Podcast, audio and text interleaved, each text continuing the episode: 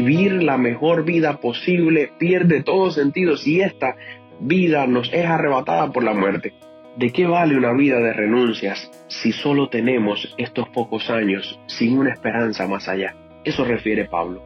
Si tan solo esperamos en esta vida, si no hay resurrección, si no hay eternidad, somos los hombres más dignos de lástima.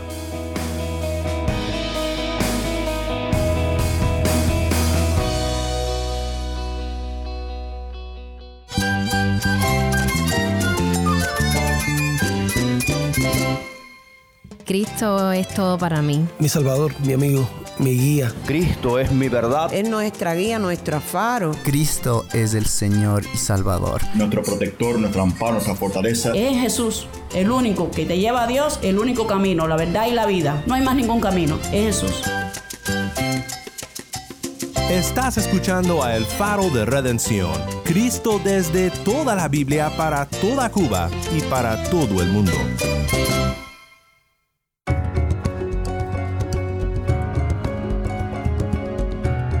Hola, mi nombre es Daniel Warren, gracias por acompañarme aquí en El Faro. Hoy concluimos nuestra celebración de la Pascua con el último episodio de nuestra serie titulada Resucitó. Para los creyentes, la eternidad no es solo un consuelo a la pérdida de la vida en esta tierra, sino, como era para el cristianismo primitivo, la realidad de la esperanza eterna que opaca con creces a la vida terrena y resulta en la mayor esperanza, en la más alta meta, en el más anhelado sueño, estar por fin con aquel que tiene palabras y él mismo es la vida eterna. Ese criterio transforma todo lo que toca. Hoy nos acompaña nuestro amigo holguinero Luardis Rivas. Luardis sirve en la iglesia Colina de la Cruz, en Holguín, Cuba. También oiremos la lectura de la historia de la crucifixión y la resurrección de la Biblia para niños, Historias de Jesús, de Sally Lloyd Jones. El faro de redención comienza ahora con Gloria a Dios por su gracia, canta alabanzaré.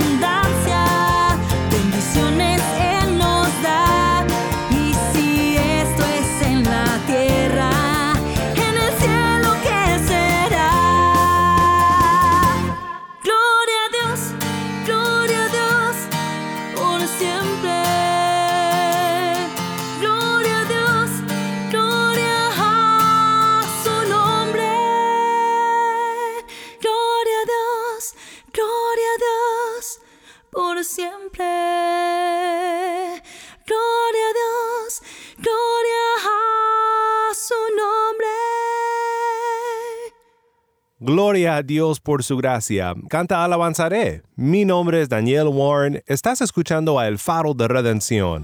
Cristo desde toda la Biblia, para toda Cuba y para todo el mundo. Para empezar nuestro tiempo pensando en Cristo, en su muerte y su resurrección, escucha con nosotros la lectura del Sol dejó de brillar, de Biblia para niños, historias de Jesús. Así que tú eres rey, ¿verdad? Se burlaron los soldados romanos. Entonces necesitas una corona y un manto. Le pusieron a Jesús una corona que hicieron de espinas y le pusieron un manto púrpura.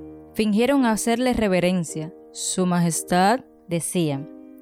Entonces lo azotaron, le escupieron, no entendían que él era el príncipe de vida, el rey del cielo y de la tierra, que había venido a rescatarlos.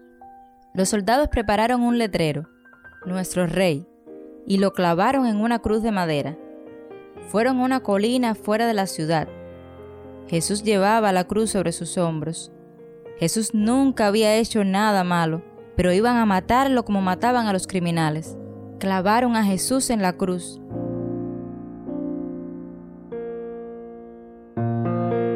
Padre, perdónalos, dijo Jesús con angustia. Ellos no entienden lo que hacen. Dijiste que has venido para rescatarnos, gritaban la gente, pero ni siquiera puedes rescatarte tú mismo. Pero se equivocaban. Jesús podía haberse rescatado a sí mismo. Una legión de ángeles hubiera venido a su lado si Él los hubiera llamado. Si eres en realidad el Hijo de Dios, simplemente bájate de esa cruz. Decían. Por supuesto, tenían razón. Jesús simplemente pudiera haberse bajado de la cruz. En realidad, pudiera haber simplemente dicho una palabra y todo se hubiera detenido, como cuando sanó a la niña, o calmó la tempestad, o dio de comer a cinco mil personas. Pero Jesús se quedó en la cruz. Como ves, ellos no entendían.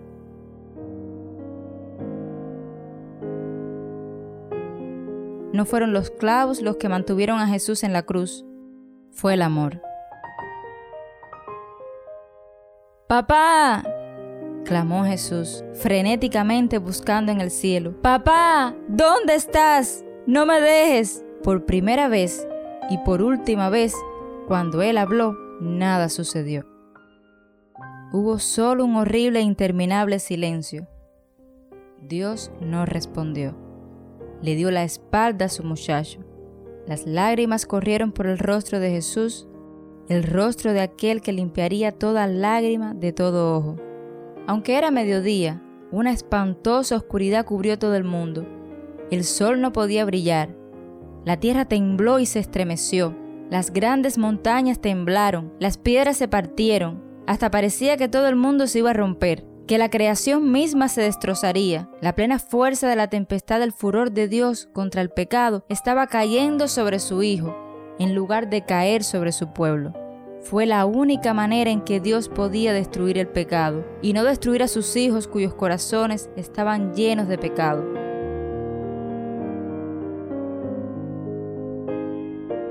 Entonces Jesús gritó con voz fuerte, Todo queda terminado. Y así fue. Él lo había hecho. Jesús había rescatado el mundo entero. Padre, clamó Jesús, te entrego mi vida. Y con un gran suspiro murió. Extrañas nubes y sombras llenaron el cielo, púrpuras, anaranjadas, negras, como un moretón. Los amigos de Jesús se llevaron con cuidado el cuerpo de Jesús. Lo pusieron en una tumba nueva, cavada en una peña. ¿Cómo es que había muerto Jesús? ¿Qué había salido mal? ¿Qué quería decir todo eso? Ellos no sabían nada, excepto que se les había partido el corazón. Ese es el fin de Jesús dijeron los líderes. Pero, solo para estar seguros, enviaron soldados para que vigilaran la tumba. Ellos empujaron una enorme piedra frente a la entrada de la tumba, para que nadie pudiera entrar.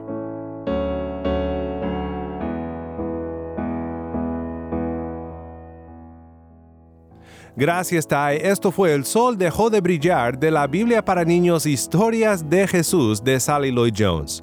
Ahora está con nosotros nuestro amigo Loardis Rivas de Holguín, Cuba.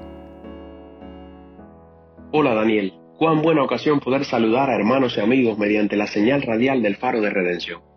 Gracias a ti por esta oportunidad. Soy Luardi Rivas y siempre es un placer poder compartir, especialmente tratándose sobre un tema tan significativo como lo es la Pascua. Particularmente quiero comentar no solo sobre la pasión de Cristo, su obra de expiación o su cruz, sino sobre el evento que autentificó al cristianismo tanto en aquel primer siglo como a través de toda la historia. Resulta no tan solamente un evento, sino definitivamente un monumento apologético de la fe cristiana. La tumba vacía, es decir, la resurrección de Jesús, es ese baluarte apologético legado a todas las edades. En una ocasión previa a su muerte, Jesús mismo comentó, esta generación exige una señal pero no le será dada una señal, sino la señal del profeta Jonás. Como por tres días estuvo Jonás en el vientre del pez, así estará el Hijo del Hombre por tres días en el vientre de la tierra. La resurrección de entre los muertos tenía intrínseco a ella este propósito de autentificar la fe cristiana en un mundo escéptico y rebelde al proyecto del reino de Cristo. La historicidad de la resurrección sería el argumento final frente a la renuencia a la fe en Él. De hecho, ella hace explícita e incuestionable la realidad de la vida eterna y aún dota de sentido al cristianismo mismo. Recordemos al apóstol Pablo escribiendo a los Corintios que, a no ser por la resurrección, la fe cristiana misma carece de todo valor relevante.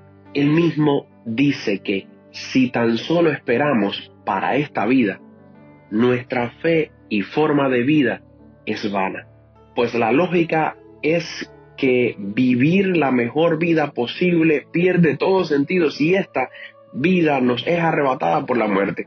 ¿De qué vale una vida de renuncias si solo tenemos estos pocos años sin una esperanza más allá? Eso refiere Pablo. Si tan solo esperamos en esta vida, si no hay resurrección, si no hay eternidad, somos los hombres más dignos de lástima. Por otra parte, el apóstol Pedro confesó a Cristo mismo, ¿a quién iremos si solo tú tienes palabras de vida eterna? En la lógica de Pedro, incluso los placeres de la vida pierden todo sentido si la muerte es una realidad inexpugnable. ¿Vale la pena vivir una vida sin esperanzas, aunque sea la vida más placentera del mundo? Opina Pedro, no. ¿De qué vale acumular experiencias placenteras, fama, popularidad, o riquezas, si la muerte sigue siendo el ladrón que nos lo arrebatará todo en cualquier momento. Y en la experiencia de Pedro, él permanece con aquel que tiene palabras de vida eterna. De hecho, un solo vistazo a su vida misma pone en claro la autenticidad de la resurrección. Miremos a un Pedro que antes del evento de la resurrección de Cristo es un hombre que amaba tanto su vida al punto de ser capaz de huir y negar su fe en el momento en que se ve a sí mismo en riesgo. Sin embargo, luego de su experiencia con el Cristo resucitado, se convierte en un predicador del Evangelio que desafía a las autoridades mismas hablando de Jesús como vivo de entre los muertos. Pongámoslo en claro para aquellos que no han leído la escritura, pues siempre hay amigos que nos escuchan por primera vez. Los hechos están ordenados así. En el momento en que Jesús es llevado a ser juzgado, todos los discípulos, incluido Pedro, huyen. Luego Pedro, acompañado por otro discípulo, se acercan para saber qué está pasando con Jesús. Es entonces que interactúa con varias personas que lo asocian con Jesús, dadas ciertas características y porque algunos le reconocían y decían haberle visto con Jesús. A cada afirmación de que él era uno de los discípulos, Pedro negó, incluso hasta con lenguaje grosero. Todo por cuidarse a sí mismo.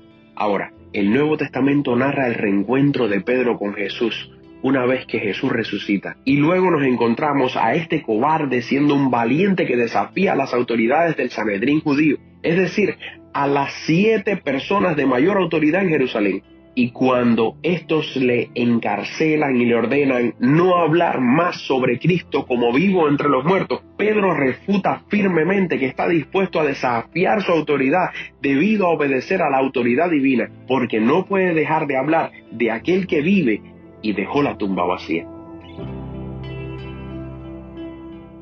La historia recoge el hecho de que por el resto de su vida Pedro vivió en rebeldía a todos los que le presionaron a no hablar sobre Jesús resucitado, y su testarudez le costó la vida. Un día las amenazas se hicieron reales y lo llevaron a la muerte. Pero la muerte ya había perdido todo sentido para él, pues ya no solo pensaba que Jesús tiene palabras de vida eterna, sino que lo había visto levantado victorioso sobre la muerte. Como dijera Pablo, la resurrección de Jesús es solo la primicia respecto a todos los que mueren en Cristo. Es como si se tratara de dormir y despertar. La tumba vacía sería el testimonio histórico de la veracidad de la promesa de vida eterna que otorga Dios a todos los que creen en Cristo Jesús. La tumba vacía es la proclamación de que la muerte perdió todo poder sobre los creyentes, pues la resurrección de Jesús fue la batalla que aniquiló a la muerte misma. Pablo sentencia, sorbida es la muerte en victoria. De ahí que Jesús dijera que ni las puertas del reino de los muertos podrían retener a la iglesia. La tumba vacía es la afirmación de la esperanza cristiana. La tumba no podrá retener a la iglesia. Pablo decía a los cristianos efesios que el mismo poder que actúa en Cristo Jesús, resucitándole de entre los muertos, es el que actúa y aún actuará en su iglesia. Y esto es muy importante, porque al decir a los corintios que si tan solo esperábamos en esta vida, somos los más dignos de lástima, está enfatizando la importancia fundamental que tiene esa esperanza para la concepción de vida de cada cristiano.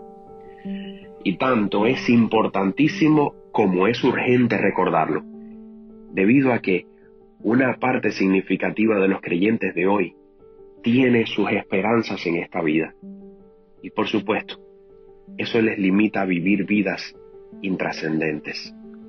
Claro, siempre se da por hecho la eternidad prometida, pero me refiero a cómo para los creyentes la eternidad no es sólo un consuelo a la pérdida de la vida en esta tierra, sino como era para el cristianismo primitivo, la realidad de la esperanza eterna que opaca con creces a la vida terrena y resulta en la mayor esperanza, en la más alta meta, en el más anhelado sueño, estar por fin con aquel que tiene palabras y él mismo es la vida eterna.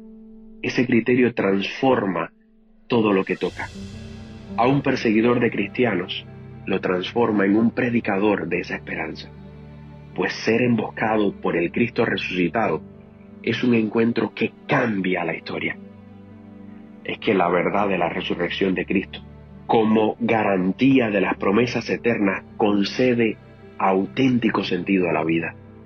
De hecho, la legitima. Pues, ¿qué sentido tiene luchar, sufrir, amar, reír, fracasar, recomenzar y hasta triunfar si todo acabará. El sentido real de la vida lo encontramos en nuestras esperanzas. Y la esperanza de la fe cristiana no es una esperanza perecedera, es una esperanza que trasciende a la muerte misma, es una esperanza de tumbas vacías. La puerta a esa esperanza es aquella roca corrida que cinceló en la historia. Jesús vive.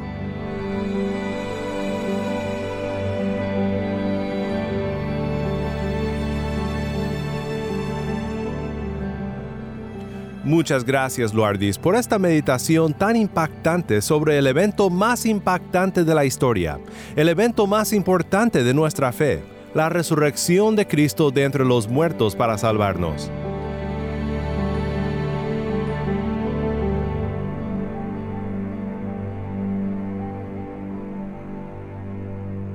A veces ayuda a ver a las historias bíblicas desde una nueva perspectiva. Así que te invito a escuchar una vez más de la Biblia para niños Historias de Jesús, escrita por Sally Lloyd Jones. Esta historia se llama La maravillosa sorpresa de Dios. Los amigos de Jesús estaban tristes.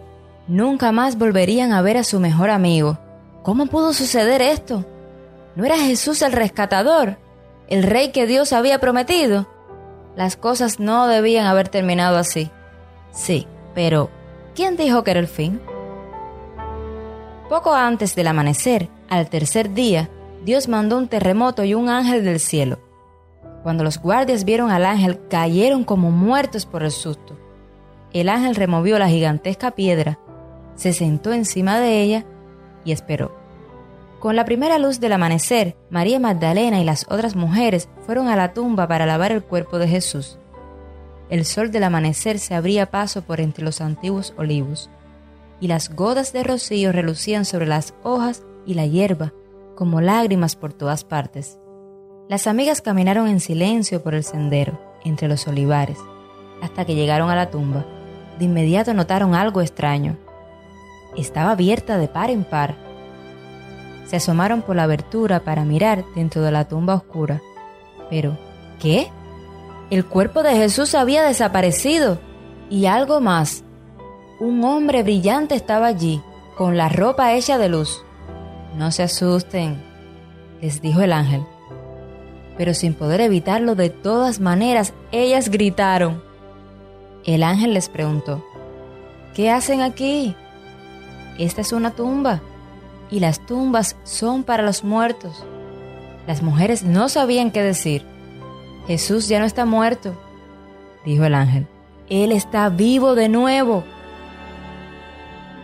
Las mujeres sintieron como que su corazón dio un brinco. El ángel se rió con tanta alegría que fue como si hubieran despertado de una pesadilla. Las otras mujeres se fueron, pero María se quedó. ¿Cómo podía ser cierto? Definitivamente, Jesús estaba muerto. ¿Cómo podía estar vivo? Entonces María oyó que alguien más estaba en el jardín. Tal vez sea el jardinero, pensó. Él debe saber dónde está el cuerpo de Jesús. No sé dónde está Jesús, dijo María con urgencia. No puedo hallarlo. Pero todo estaba bien. Jesús sabía dónde estaba ella y la había hallado. María. Solo una persona decía su nombre de esa manera. Ella sintió que su corazón empezó a latir con fuerza. Se dio vuelta. Apenas pudo distinguir una figura.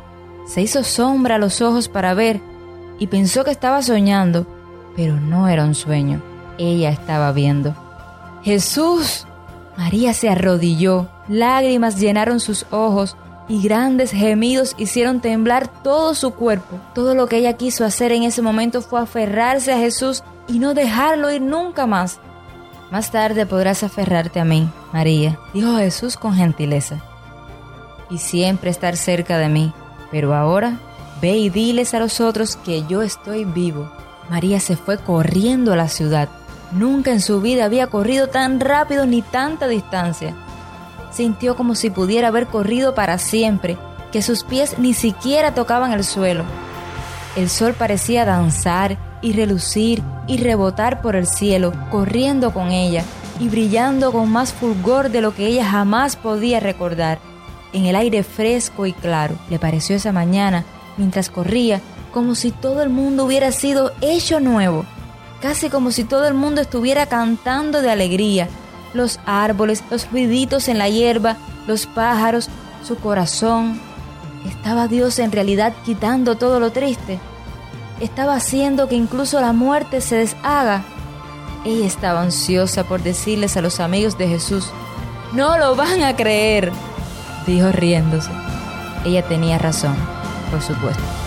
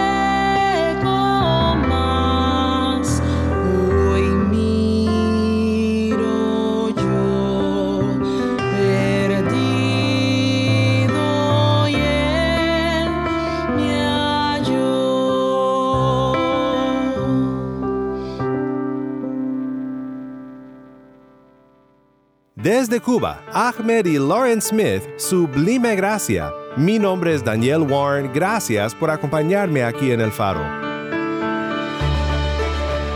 Una vez más, gracias Luardis por acompañarnos aquí en el faro de redención. Ora conmigo ahora dándole gracias a Dios por su gran sorpresa de la cual acabamos de escuchar, la resurrección de Cristo que selló por siempre nuestra redención por fe en Él.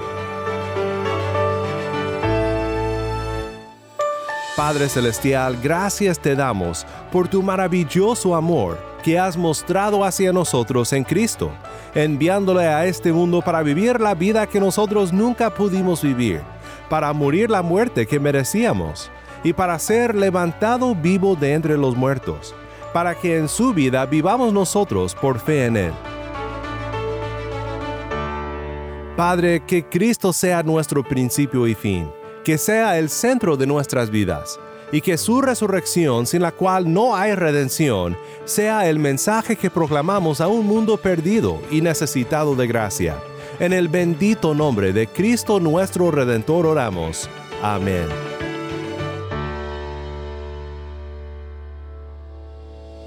El Faro de Redención como programa radial fue ideado para Cuba, pero ha crecido a un nivel global y si estás en sintonía fuera de Cuba, te agradezco por pasar estos tiempos con nosotros estudiando temas que nos fortalecen en nuestro caminar cristiano. ¿Tienes una historia que contarnos sobre cómo el faro de redención está impactando tu vida?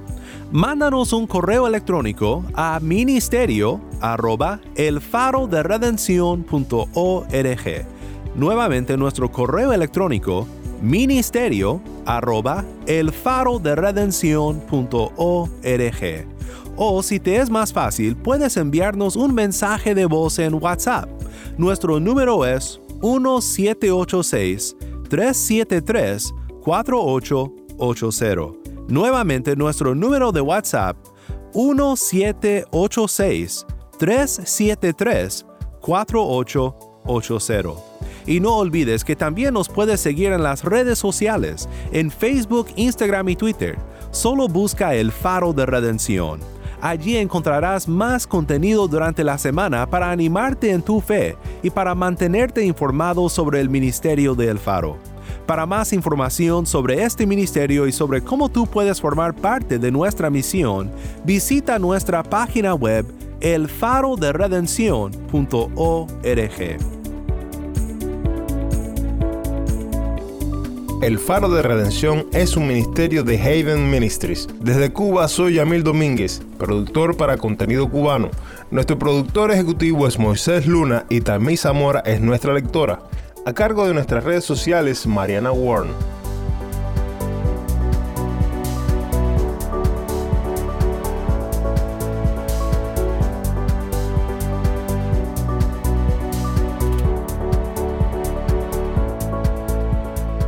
Mi nombre es Daniel Warren. Te invito a que me acompañes la próxima semana para seguir viendo a Cristo en toda la Biblia, aquí en el Faro de Redención.